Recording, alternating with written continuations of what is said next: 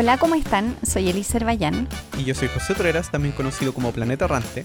y les damos la bienvenida a Jugo de Ciencia, un podcast de dos astrónomos que hablan de cualquier cosa de ciencia. Y Alice, te quería preguntar, ¿alguna vez has visto algo que sabes que ninguna otra persona ha visto antes? No. No, yo pensaba que sí. Eh, Estaba pensando en, en esas imágenes de tu tesis. Bueno, es cierto. Efectivamente, esas imágenes de mi tesis yo las vi primero. Sí, exactamente esas no las había visto nadie antes, es cierto. Pero probablemente no era tan emocionante como nada de lo que vayamos a hablar. Sí, pero igual cuenta que eran.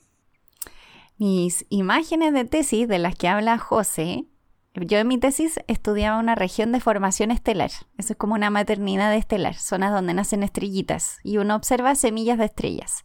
Y mm, en mis datos lo que se veía era una región con varias semillas. Habían como aproximadamente nueve semillas y habían al centro semillas grandes de posibles futuras grandes estrellas y hacia afuera habían semillas más chiquititas.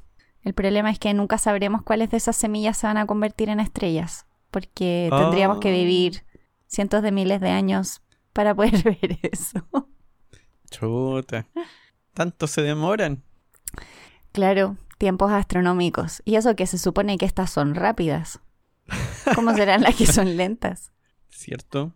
Sí. Pero no Esa entiendo misma estaba pensando. ¿Qué, qué qué pasa? conexión tiene esto con lo que vamos a hablar. Ah, eh, tiene una conexión igual, es que vamos a hablar de dos personas que igual fueron las primeras en ver una cosa. Mm. Fueron como descubridoras de algo. Claro, fueron descubridoras de algo. Y te preguntaba a ti porque a mí eso no me pasó. Yo sabía que a ti te había pasado y por eso hice la pregunta sabiendo la respuesta. O sea, pero el José fue el primero en ver sus simulaciones. Ah, pero, pero eso no vale. Es como decir, fue el primero en ver mi dibujo. No cuenta. Mm. Y de lo que vamos a hablar específicamente es de dos astrónomas. Dos astrónomas que cuando uno estudia astronomía son algo famosas, pero no mucho, en realidad. La verdad es que cuando uno estudia astronomía generalmente no te hablan de ellas. No, no, cierto que no. No. Uno empieza como si uno busca astrónomas que hayan hecho grandes descubrimientos, al tiro salen. Pero yo no Mm. diría que están realmente en los libros de los No, que no uno estudia. O que quizá, al menos no a, noso- a nosotros no nos pasó, yo creo que nos contaran de ellas en la universidad. No, no, para nada, ¿cierto? Mujeres invisibilizadas, po. Sí, por eso hacemos estos episodios. Cierto. Y Elise va a partir. ¿De quién nos vas a hablar? Voy a hablar de una mujer llamada Caroline Herschel. Y les voy a hablar de ella porque probablemente a muchas personas les debe sonar el nombre de William Herschel. Y Ujú. Caroline era su hermana. Y vamos a hablar de esta historia para que nos acordemos de ella, no porque era hermana de William Herschel, sino porque hizo cosas increíbles. Para que aprendamos qué cosas hizo. Entonces, Caroline, que se llamaba Caroline Lucrecia Herschel, ella nace en Alemania y crece en Hannover, en la ciudad de Hannover. Y su madre se llama Ana Ilse y su padre se llama Isaac. Esos eran los nombres de sus papás. Y además tenía hermanos. Eran todos hombres menos ella. Mm, El padre era músico y era un músico que educó a sus hijos en varias materias, en música, en matemáticas, astronomía, filosofía, le gustaban como distintas cosas y quería que sus hijos aprendieran. El problema es que Caroline era mujer. Y ¿Pero le enseñaba mujer, ella también? ¿O no? Depende de a quién le preguntemos. O sea, al final le enseña, Ah. pero no, no yo a mí no me queda claro eh, si le enseñó desde el principio o no. Yo sé que su madre no quería que aprendiera estas cosas, quería que fuera una buena eh, ama de casa. Pero en algún momento Uy. Caroline se enferma y se enferma durante un periodo largo de tiempo. Tiene tifus y está en cama durante mucho tiempo y su padre le empieza a enseñar. Entonces el tifus de alguna manera le jugó a favor a Caroline, porque le, le permitió tener acceso a este conocimiento.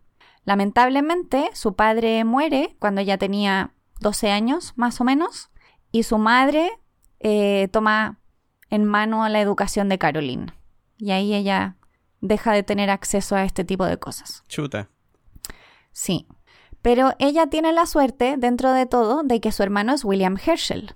William tiene la oportunidad de irse a Inglaterra y cuando se va a Inglaterra pide que Caroline vaya a ayudarlo, a ser su ama de llaves. Ah, Y eso le permite a ella irse a Inglaterra e irse de casa, a ayudar a su hermano simplemente.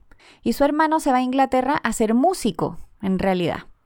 Y ella también sabía de música y empieza ella también a cantar como soprano en eventos. wow. Y empieza a conocer gente. Sí, y parece que era una soprano bien conocida en la época, en eventos privados. Pero ella la música en realidad, sí, No le movía mucho. No, cantaba bien, pero no era lo que a ella la movía. Y a su hermano parece que tampoco, porque su hermano se empezó a tentar por la astronomía y rápidamente se empieza a dedicar a eso. Y su hermana empieza a ayudarlo. Así que en realidad ella como que Mm. sigue un poco los pasos de las puertas que va abriendo su hermano en realidad.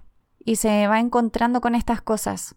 Eh, yo sé que hay unas memorias de Caroline Herschel y yo no las he leído, pero después de aprender un poco más de ella me las quiero leer porque tengo hartas dudas sobre si realmente estas eran las cosas que a ella le gustaban o si sencillamente se encontró con ellas, porque fue lo que la vida le puso delante. Porque Por igual, igual las cosas que a uno le gustan son... Sí, pero podría sencillamente quizá, o sea, bueno, claro, es que tenía la opción entre ser dueña, ama de llaves de su hermano Mm. y cuidarlo. Tenía la Sí, opción de hacer solo cierto. eso o hacer eso y astronomía o hacer eso y música. Pero, no sé, nunca se tentó con otra cosa, porque deben haber conocido gente súper interesante por el mismo acceso que tenían. Pero bueno, sea como sea, Caroline Herschel se encuentra con la astronomía en su vida. Eh, su hermano se hace muy famoso rápidamente porque, entre otras cosas, descubre el planeta Urano, entonces eso lo hace finalmente un astrónomo reconocido. Y ella se vuelca total y absolutamente en las labores de su hermano y se ponen a construir telescopios en la casa. Y ella dice que todas las habitaciones de la casa en la que vivían se convirtieron en talleres. Y en esos talleres Oh, wow. Pulían espejos, construían los telescopios que necesitaban para las observaciones que querían hacer. Así que además, digamos, de ser como astrónomos observacionales, también construían sus propios instrumentos en casa. Y de hecho, construyeron los telescopios más grandes de la época en aquel momento. Así que eran como bien motivados igual. Así que ella... O sea, son varias cosas. Músicos, astrónomos, y además construyen cosas. Sí, deben haber sido personas bien particulares, la verdad. Sí. Hay que Sí. tener harta energía igual. Creo. Y hartas habilidades también, yo creo. Y bueno, ella hacía un poco de todo. Se encargaba de la casa, también se encargaba de pulir espejos, ayudaba a su hermano a anotar observaciones que él hacía, hacer cálculos también. Y durante mucho tiempo ellos identificaron muchísimas nebulosas. Hicieron un catálogo de 2.500 nebulosas, cúmulos de estrellas. 2500. Sí, imagínate, deben haber sido, deben haber observado todo el tiempo. Debe haber sido como, digamos, una industria constante en casa. Y hicieron un catálogo que se llamaba el nuevo catálogo general. Y ahí tenían como sus objetos listados. Pero eh, a veces William viajaba. Y entonces cuando ella viajaba tenía la oportunidad de ella hacer sus propias observaciones. Y mm, para el año 1783, ella ya había encontrado ella sola nebulosas. O sea, en el fondo ella seguía con sus observaciones y seguía rellenando estos catálogos que ellos tenían.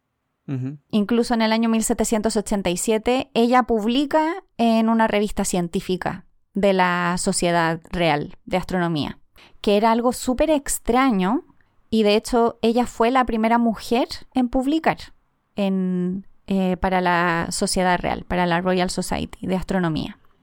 Así que dentro de todo, ella era reconocida en su medio.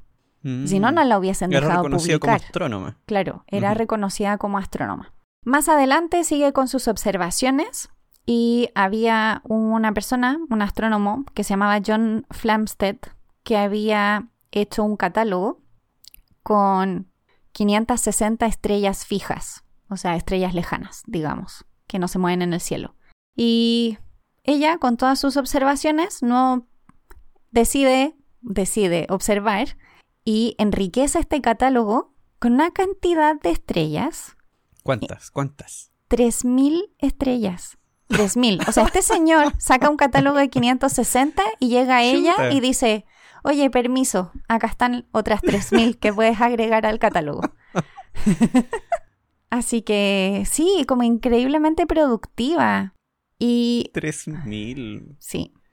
Y en el año 1786 encuentra su primer cometa, el cometa Herschel, aunque se llama C1786. ¿Por qué digo el primero? Porque ella en total, a ella se le, se le, ¿cómo se llama? ¿Atribuye? Se le atribuyen eh, ocho cometas en su vida. Y este fue el primero de ellos. Así que eso también es un antes y un después. En el fondo, hasta cierto momento estaba agregando como objetos a catálogos, catálogos muy grandes, pero llega un momento donde ella empieza a encontrar estos nuevos cometas. Y esos te hacen famoso. ¿o no? Claro, o sea, sí, pero, pero, aquí hay historias truculentas, porque claro, el hermano, ¿Qué? uno podría decir, bueno, gracias a William Herschel, ella pudo dedicarse a la astronomía, le abrió las puertas, y eso era lo que yo había leído hasta ahora. Ah, Pero encontré una historia que apare- aparentemente aparece en el libro de sus memorias, de Caroline Herschel. Ella cuenta que cuando ella descubre su primer cometa, le escribe al eh, secretario de la Royal Society, que se llamaba Charles Blackden, Black, Blackden o algo así, em, informándole de que había descubierto este cometa y que en el fondo ella le escribía porque sabía que era amigo de su hermano. Y su hermano estaba de viaje. Y su hermano al otro día escribe a la misma persona haciendo como pies de página sobre el descubrimiento de su hermana. Ya. Como diciendo que él también en esa misma región del cielo había visto algo raro. Pero que eso no le quitaba a ella como el mérito de haberlo descubierto. Ya.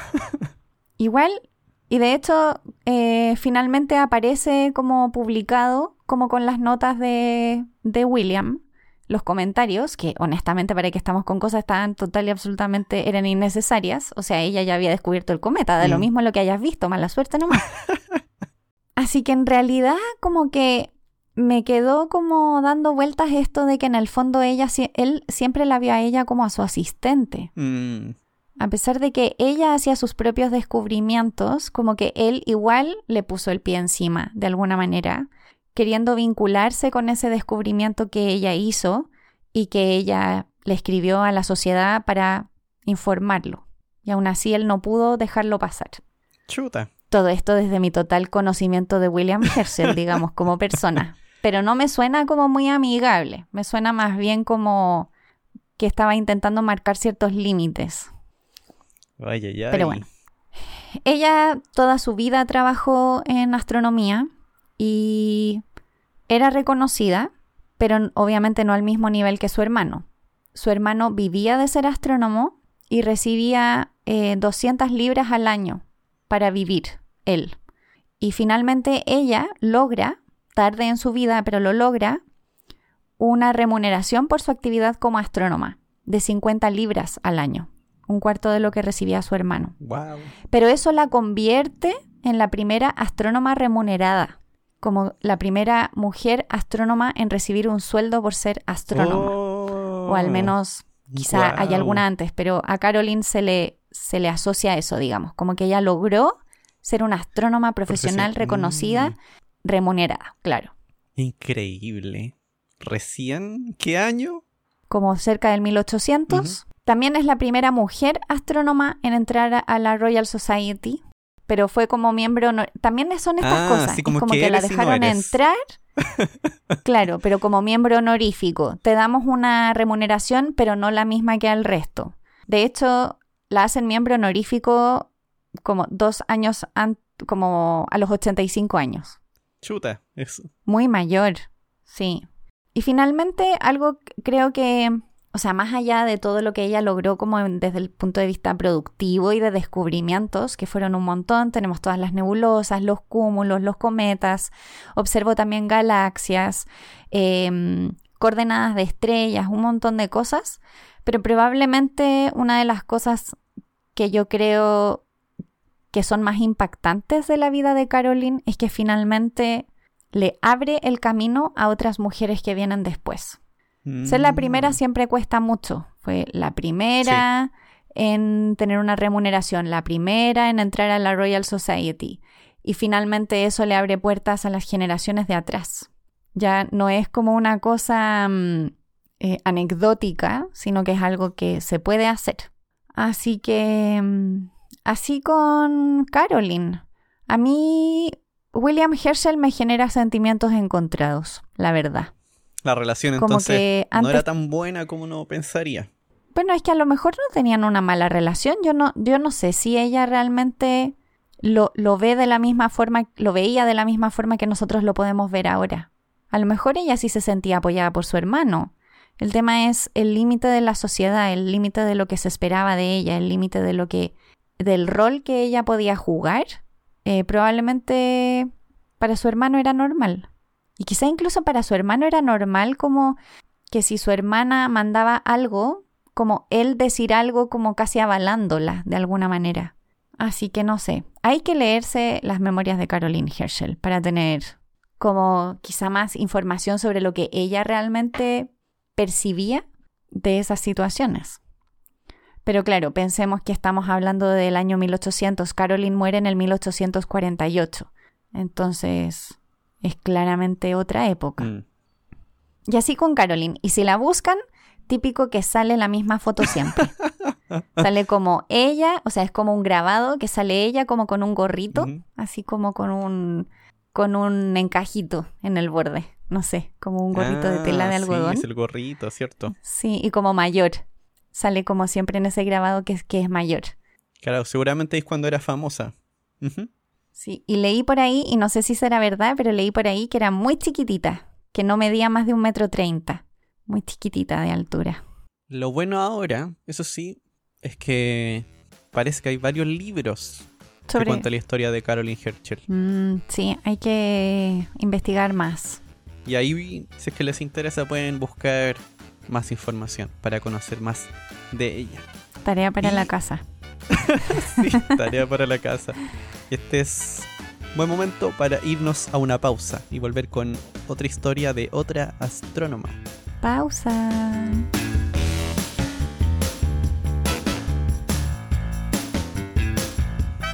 ¿Sabías que la primera mujer en descubrir un cometa fue María Margaret Kirch en 1702? María trabajaba junto a su marido, quien inicialmente obtuvo el crédito por el descubrimiento. En 1710 intentó ser parte de la Academia de Ciencias, pero el Consejo rechazó su petición por miedo a que fuera un precedente para que ingresaran más mujeres.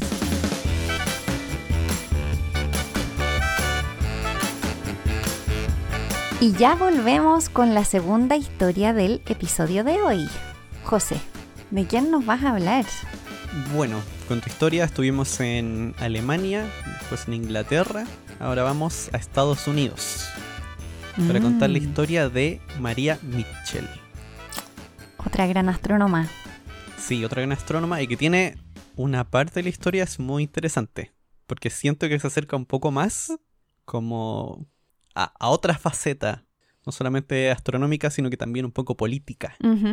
Eh, María Mitchell nació el 1 de agosto de 1818 en Massachusetts y su mamá trabajaba en una biblioteca, así que tenía acceso a libros, y su padre era profesor y astrónomo aficionado, así que ahí tenía harto acceso. Sí. Y lo otro que era bastante bueno era que su familia pertenecía a una religión protestante en la cual se valoraba mucho la educación de todos, incluyendo las mujeres. Qué bueno. Sí, también vivían en un, en un lugar costero, donde los hombres solían irse por varios meses. Así que se esperaba que las mujeres pudieran ser un poco independientes en ese lugar. Así que estaba en una comunidad bastante buena en ese aspecto. Y asistía a su papá a las observaciones astronómicas. Eh, Por ejemplo, esto parece, a mí me parece increíble, porque cuando tenía 12 años, junto con su papá, calcularon el momento exacto de un eclipse solar. Mm. A los 12 años. Yo no tengo idea ni siquiera cómo hacerlo ahora. Yo tampoco. y a mano aún menos. Menos. Y también, también sabía calcular bien la posición de las estrellas y poder hacer cálculos astronómicos que ayudaba a los marinos para poder ubicarse en el océano. O sea, imagínate. No sé, lo encuentro increíble.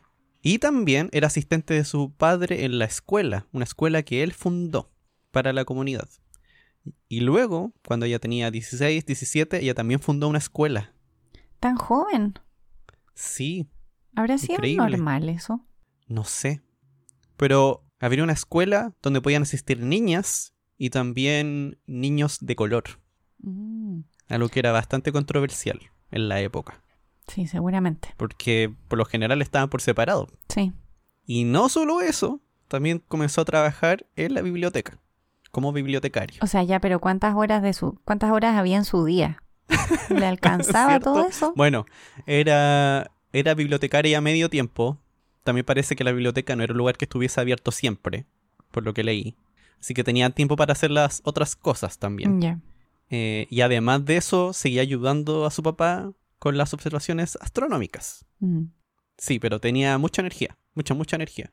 Y dentro de esas cosas que observaban, había una historia donde se preparan para poder observar el cometa, el cometa Halley en 1835. Y aquí es donde uno puede comenzar a, no sé, como a ver el camino en la historia de ella, porque es con los cometas también. En esa época todavía era raro encontrar cometas. Todavía era difícil encontrar cometas. Y el rey Frederick VI de Dinamarca había ofrecido un premio por cada descubrimiento de un nuevo cometa telescópico. Eso significa uno que no se puede ver a simple vista, solamente se ve con un telescopio. ¿Y por qué habrá entregado ese premio tan específico? No sé. Yo creo que le gustaba la ciencia, pero sí, bien específico. Eh, Y también es, no sé, es raro. Cierto, es raro. Así que ahí también había cierto interés por esto de los cometas. No solamente que es raro encontrarlos o que vuelven a pasar, sino que además habían premios por los cometas. Y mientras ella estudia astronomía, una cosa que me interesó mucho era que decían que una diferencia de ella con el resto de los chicos que estudiaban matemáticas como para la navegación o astronomía es que ella quería saber de dónde venían las fórmulas que se usaban. Ya. O sea, quería entender el porqué de las cosas. Claro, no estaba satisfecha simplemente viendo la fórmula y saber que tal día o tanto se demoran a aparecer de nuevo un eclipse. Quería entender de dónde venía. Así que por eso trataba de leer mucho de donde pudiera, para poder ella crear por su propia cuenta tablas de navegación. No sé, y tan joven. Estaba motivada, pues le gustaba. Sí, bien motivada, bien motivada. Hasta que finalmente en 1847, a la edad de 29 años, ocurre algo que cambia la vida de María Mitchell. Eh, aquí hay diferentes historias, no son todas las mismas, pero algunas de ellas cuentan que mientras su familia, mientras su padre tenía una fiesta en la casa, donde tenía invitados, ella sube al techo de la casa. No sé si eso es verdad en realidad, porque no necesitas tener el telescopio en el techo de la casa, re- realmente. Eh, pero dicen que subió al techo de la casa, comenzó a barrer el cielo y encontró una manchita, como a las 11 de la noche, en un lugar en el cual ella sabía que no había nada antes. Y sospecha que era un cometa. Así que le va a avisar a su papá. Y su papá estaba muy emocionado y quería avisar de inmediato que habían descubierto un cometa nuevo. Pero ella dijo, no, hay que esperarse un poco, tenemos que esperar algunos días y asegurarnos. Y ya al tercer día están seguros de que es un cometa y ella además calcula la trayectoria del cometa. Wow, Que eso es súper importante porque después si se pierde uno sabe cuándo va a aparecer de nuevo. claro. Y esto lo envía el padre de Mitchell, envía un reporte sobre el descubrimiento a Cambridge. Eh, resulta que otras personas habían visto el cometa también unos días después, dos días después, eh, como Francesco de Vico en Roma. Y el mensaje de él llegó antes que el de María Mitchell. O sea, ya, pero el mensaje ellos lo mandaron antes. Entonces ellos claramente eran los Sí. descubridores. Claro, pero por un momento fue Francesco, pero luego apareció este y estaba claro que ella lo había visto primero y además había calculado la órbita. Eh, y Francesco de Vico y otras personas más dijeron, ella fue la que lo descubrió. Y eso causó bastante interés en Europa, porque estaba como todo este grupo de gente que estaban como respaldando el descubrimiento de otra persona que nadie conocía allá en Europa.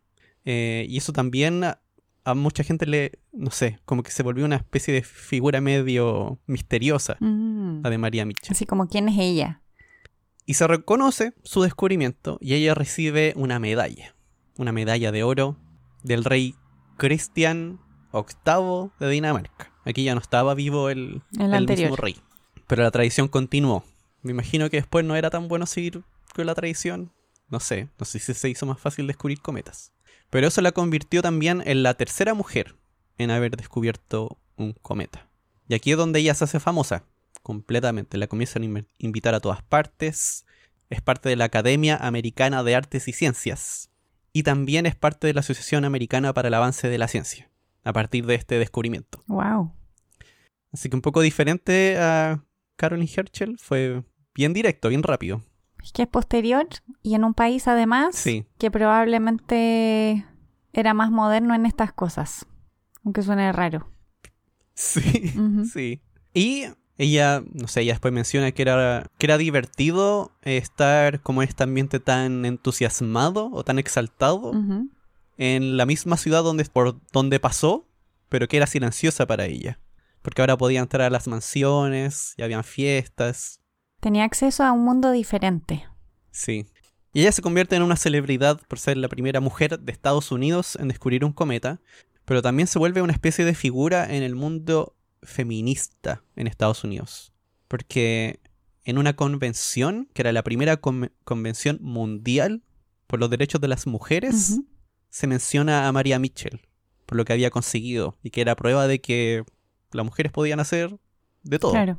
Y bueno, luego de eso, a María la contratan para comenzar a hacer observaciones del movimiento de los planetas, llenar tablas de posiciones, aquí ya para el gobierno, o sea, como para la Marina de Estados Unidos, para ayudar en la navegación. Así que tiene un trabajo, está contratada. Y en 1858, ella organiza un viaje a Europa para, para visitar los principales observatorios del continente, donde conoce observatorios de Herschel, eh, conoce a Le Verrier, en algún episodio hemos hablado de él, eh, a Humboldt, y mientras ella estaba allá, durante su ausencia, Elizabeth Peabody eh, y otras mujeres más organizaron una especie de... ¿Cómo se dice en español? Reunieron dinero, recaudaron fondos y le compraron un telescopio nuevo. Ah, para Entonces dárselo. cuando ella llegó de vuelta, sí, entonces cuando ella llegó de vuelta se encontró con este grupo de mujeres que se habían reunido y habían juntado dinero y le compraron un telescopio mejor. Habían hecho una tenía. colecta. Sí. Entonces eso lo encontré bastante lindo. Claro, ayudándose entre ellas. Y el otro hito en su historia es que en 1865, época en la que se funda un lugar llamado Vassar College, o Vassar College, eh, que es un- una institución de educación superior para mujeres, el fundador de esta institución invita a María Mitchell para ser profesora. Se convierte en la primera profesora de astronomía y también en la primera directora del observatorio del Vassar College un lugar por el que estuvo más de 20 años. Así Igual- que también aquí ya está contratada como astrónoma, la primera astrónoma profesional de Estados Unidos. Siempre he encontrado tan raro eso de las instituciones superiores solo de mujeres. Sí, sí es raro. Mm, Una de las cosas que también estaba viendo era que esta institución eh, era parte de un grupo de seis instituciones súper famosas de mujeres en Estados Unidos. Bueno, había. Harvard tenía la suya también. Harvard tenía como el college de mujeres también. sí.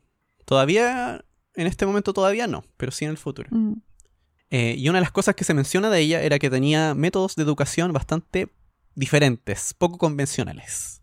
Eh, porque no ponía notas, no registraba asistencia, lo cual a los administradores del college era un dolor de cabeza, parece. y también era un poco crítica con el método de enseñanza de sus colegas. Que seguro que era súper tradicional. Claro, que era mucho de pizarra Mm. eh, y, de, y de decir cosas y que el resto anotara. Lo que a ella le gustaba era que sus propias estudiantes trataran de llegar a sus propias conclusiones. Entonces lo que hacía era que fuesen a observar. Las llevaba a observar, hacían viajes. Viajaban a diferentes lugares a observar eclipses, observaban las manchas solares. De hecho, con sus estudiantes observaron por mucho tiempo las manchas solares. Y con ello podían medir la velocidad con la que el Sol gira. Eh, y también viajaron varias veces por Estados Unidos para registrar eclipses solares, porque para eso hay que viajar harto. Sí. No siempre pasan por el mismo lugar. Y el observatorio estaba siempre abierto, si es que querían ir a observar algo. Y algunas de las cosas que ella decía, si uno busca a María Mitchell, uno, va uno se va a encontrar varias citas, cosas que ella dijo. Eh, y una de ellas era, no puedo esperar a hacer astrónomas, pero espero que vigoricen sus mentes mediante el esfuerzo por adoptar formas sanas de pensar. Eh, y eso lo decía porque sabía bien que igual era difícil en la época que llegaran a ser astrónomas. O sea, probablemente era difícil que ejercieran de cualquier cosa. Sí, Porque en general iban a los college pero luego no ejercían. Igual eran madres de familia y se dedicaban a sus hogares. Eran pocas las mujeres que seguían como una carrera profesional. mm, sí. Sí, es bastante difícil.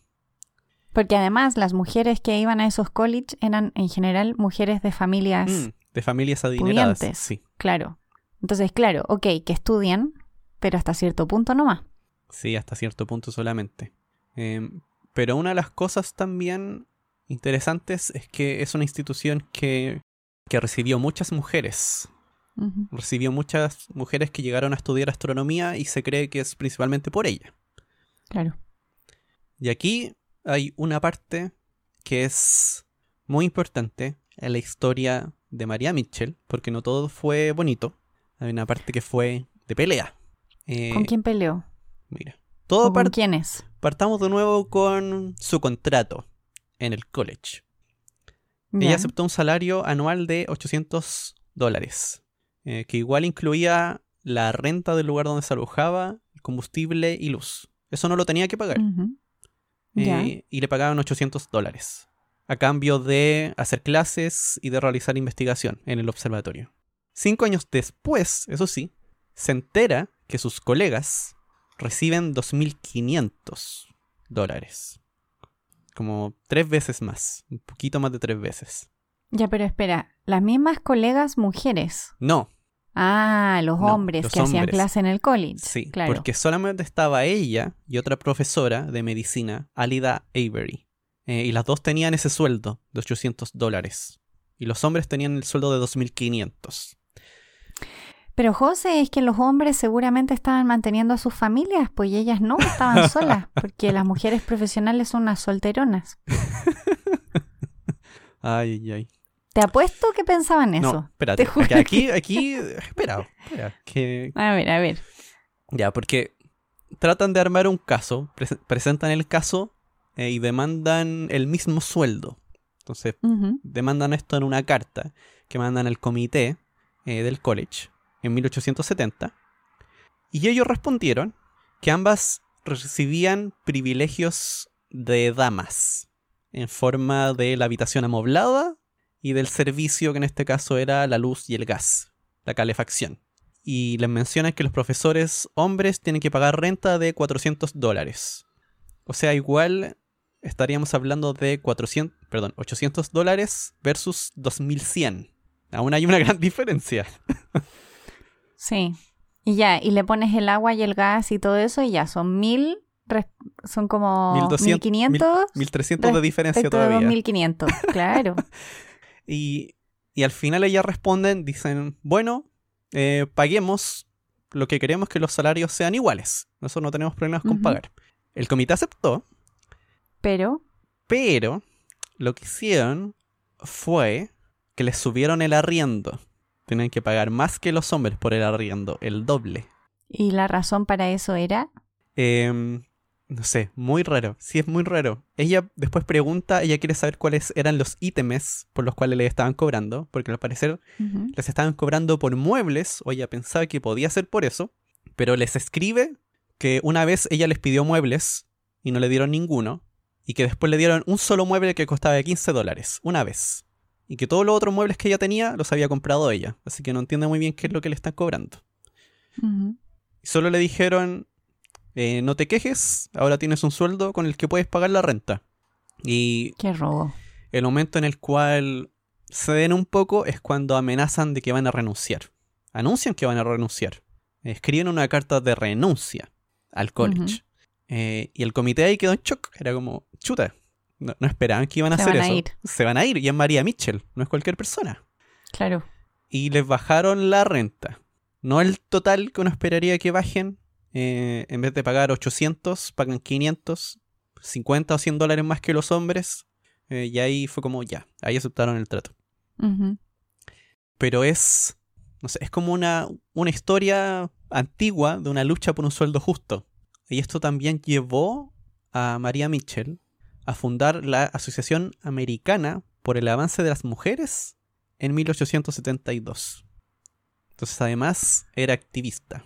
O sea, porque las mujeres tuvieran acceso a educación y porque pudieran desarrollarse en el trabajo que quisieran. Claro. Es que imagínate si una mujer con la llegada que ella tenía le costaba, imagínate al resto de las mujeres. Sí. Y ella tiene un discurso que parece que en Estados Unidos es famoso, que lo dio en 1876 en, un, en el cuarto congreso de esta Asociación para el Avance de la Mujer. Que lo pueden buscar, se llama La necesidad de las mujeres en la ciencia, como abogando de que la ciencia necesita mujeres. Está igual que el discurso de ahora. Hemos avanzado mucho. Sí, cierto. No, a ver, hay que dimensionar. Por supuesto que hemos avanzado. El tema es que quizás eh, estas mujeres se hubiesen imaginado que iba a ser más rápido. Yo creo. Eh, y una de las, no sé, algunas de las cosas que dice es, dice, en nuestras investigaciones sobre las oportunidades que se ofrecen a las mujeres para el estudio de la ciencia, no nos sorprende encontrarlas escasas e insatisfactorias. Y tiene otro párrafo que me gustó mucho dentro de este discurso, en el cual dice lo siguiente, las leyes de la naturaleza no se descubren por accidente, las teorías no llegan por casualidad, ni siquiera las mentes más grandes. No nacen de la prisa y la preocupación del trabajo diario. Se buscan diligentemente, se esperan con paciencia, se reciben con cautela, reserva, se aceptan con reverencia y asombro. Entonces aquí lo que quiere decir, por un lado, es que la ciencia es un proceso lento, requiere tiempo Claro. para que alguien consiga descubrir algo o entender algo mejor para luego terminar con y hasta que las mujeres capaces hayan entregado sus vidas a la investigación, es ocioso discutir la cuestión de su capacidad para el trabajo original. O sea, es ridículo discutir si es que las mujeres pueden dedicarse o no a la ciencia, si para ver que son capaces necesitan estar mucho tiempo dedicándose a la ciencia. Oportunidades que no Claro. existen. Sí. Porque no es algo de un día para otro. No va a aparecer una persona que es de un día para otro. Ah, sí, esta persona es súper capaz de trabajar en ciencia. Sí, bueno, es lo que uno escucha mucho esas frases, ¿no? Como mm, que el esfuerzo al final vale mucho más que ser brillante, porque al final es la constancia muchas veces lo que lleva a los grandes descubrimientos. Efectivamente, recorrer un camino. Y mm, nosotros que hacemos episodios de descubrimientos accidentales, sí, en sí el descubrimiento es accidental, pero hay todo un camino que te lleva a ese descubrimiento Sí, que es todo ese camino de paciencia, de tiempo, de aprender, de diseñar, de pensar. Me imagino que debe haber tenido como muchos enemigos también, La verdad no tanto, pareciera que no tanto. ¿no? No. Mm, Em, cuando ella fallece, de todas maneras la gente del Vassar College la vio como una, una gran figura dentro de la institución. Había uno de sus colegas que, cuando ella renuncia unos años antes, dice que ella dejó mucho más de lo que se lleva, porque de- había cambiado varias cosas, sobre todo en el método de enseñanza. Y también pareciera que también marcó mucho a las, a las mujeres que educó ahí, claro. que lograron varias cosas. Eh, y, y también hay otra historia en la cual había un colega, un colega hombre, que estaba teniendo problemas también con la institución por algunas de las cosas que, que estaba enseñando, parece, que eran un poco controversiales. Y ella también salió ahí a defenderlo, a defender ese derecho. O sea, seguramente a alguien le caía bien mal que fuese tan confrontacional. Yo creo que sí. Sí, seguramente al directorio de la institución. Que les debe haber dado más de un dolor de cabeza, pero no se podían deshacer de ella porque si no se iba a ver muy feo. ¿Para qué estamos con cosas? Sí. Sí, es verdad. Pero de todas formas, cuando ella renuncia, em, no aceptan de inmediato su renuncia. En lugar de, de despedirla o aceptar la renuncia, la dejan con una licencia indefinida por algún tiempo. Y le siguen pagando. Eh, porque era una figura, es que igual era raro desligarse de esa figura. Una persona que empezó con el college. Sí, pero son estas personas que son como difíciles para las instituciones. Sí. O sea, no estoy defendiendo la institución, pero a lo que voy es que seguramente habían hartas personas que querían deshacerse de ella, pero en realidad en la práctica no podían. Mm, El impacto de eso seguramente para el college Sí. hubiese sido terrible. sí, Entonces había que aguantarla nomás. Ujú. Mira, y era, ella era bastante, ¿cómo podría decirlo? Aguda en algunas de sus, en algunos de sus comentarios. Porque a veces mencionaba que era muy diferente la manera en que las mujeres y los hombres tenían que eh, enfen- enfrentar la autoridad. Era muy diferente. Ya. Y mencionando eso, una de las cosas que dijo es, hasta que las mujeres no dejen las reverencias a la autoridad, no se desarrollarán. Y dice, cuando llegan a la verdad a través de sus propias investigaciones, cuando las dudas les lleven a descubrir, la verdad que obtengan será suya y sus mentes podrán continuar sin trabas. Entonces igual era un poquito revolucionaria, Sí, un poquito harto. Un poquito harto revolucionaria, sí. Pero probablemente por eso logró todo lo que logró en la vida, po. Sí, Fue avanzando.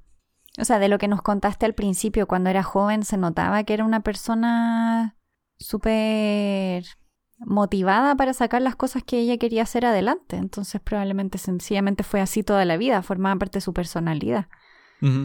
Sí. Así que encontré bien interesante no solamente esta historia, bueno, del cometa, pero también la, la otra parte de la vida de, de María Mitchell, esa personalidad alrededor. Sí, porque además son mujeres luchadoras que utilizan la posición en la que están como para ayudar a otras. No todas las personas tienen esa capacidad.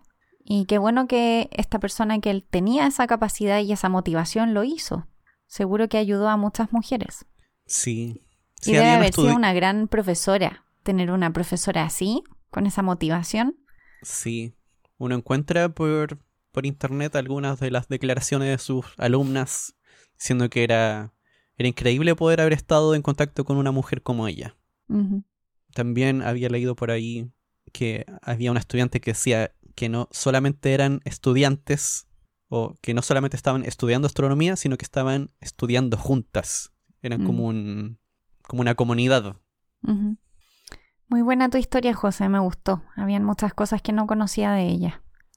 Sí, sí, yo tampoco. También me gustó leer de ella. Y hay muchas otras cosas más, pero ahí las pueden encontrar ustedes. Hay algunos libros sobre María Mitchell, por supuesto, van a estar todos en inglés. No sé, no creo que haya uno en español realmente. Pero ahora hay ahora es fácil traducir si es que lo encuentran en, Sí. en digital. Y así con las astrónomas mujeres del día de hoy. Sí, muy buen episodio. Otro de mujeres astrónomas. Hace tiempo que no hacíamos uno desde la primera temporada. Sí, Creo. ha pasado harto tiempo. Y ahora pasamos a leer un mensaje que nos llegó por Facebook Uh, de Marisa, Una mujer. una fiel seguidora. Nos dice, me encantó el episodio de las bestias marinas. Hace unos años mi esposo y yo hicimos un especial top monstruos marinos y me gustó tanto el tema que tengo un proyecto de un museo virtual y esta sería su primera exhibición. Igual lo he usado un número increíble de veces para proyectos de la carrera. Y dice, me gusta mandarles mensajes aunque a veces creo que es demasiado. Eh, y dice que nos sienten muy cercanos. está bien. A, a mí me gusta encontrarme con, con tus mensajes. Sí, gracias por mandarnos mensajes. Para nosotros es súper importante saber que están ahí, que nos escuchan y qué cosas les gustan. Nos motiva a seguir. Así que muchísimas gracias Marisa y sigue. Y también dice, últimamente el ambiente en Facebook para nuestra página no ha sido el mejor, porque tenemos que esforzarnos para mantener nuestra labor de divulgación gratuita. Es difícil. Es difícil. y dice, sí, pues la popularidad de las páginas mucho requiere de pagar publicidad. Es desadelantador y dice que si no fuese por podcasts como el suyo, como el nuestro, seguro ya nos habríamos desanimado por completo de Astrolac, con K, que esa es su página. Es duro. eh, bueno, ustedes nosotros saben que tenemos Patreon y en realidad es como para cubrir los gastos de finalmente poder publicar nuestros podcasts y tener el espacio y ese tipo de cosas. Pero claro que es difícil porque son muchas horas dedicadas a algo que a veces uno se pregunta cuál es el impacto real que tiene y si de verdad a la gente le gusta. Pero ahí hay que apoyarse entre todos para que podamos seguir con nuestros proyectos. Así que vayan a la página de Astrolac. Sí, vayan a la página, a la página de, de Marisa, una fiel seguidora. Bueno, y como les estaba diciendo, recuerden que ahora nos pueden apoyar en Patreon para que nuestro podcast siga y sea cada día mejor y para eso pueden ir a patreon.com slash jugo de ciencia. Y recuerden que si quieren ponerse en contacto con nosotros para mandarnos mensajes o para preguntarnos cosas, pueden seguirnos en redes sociales. Somos Jugo de Ciencia en Twitter, Instagram y Facebook o nos pueden escribir a jugodeciencia.gmail.com. Esperamos que este capítulo les haya gustado mucho y nos vemos en el próximo. Chao, chao. ¡Chao!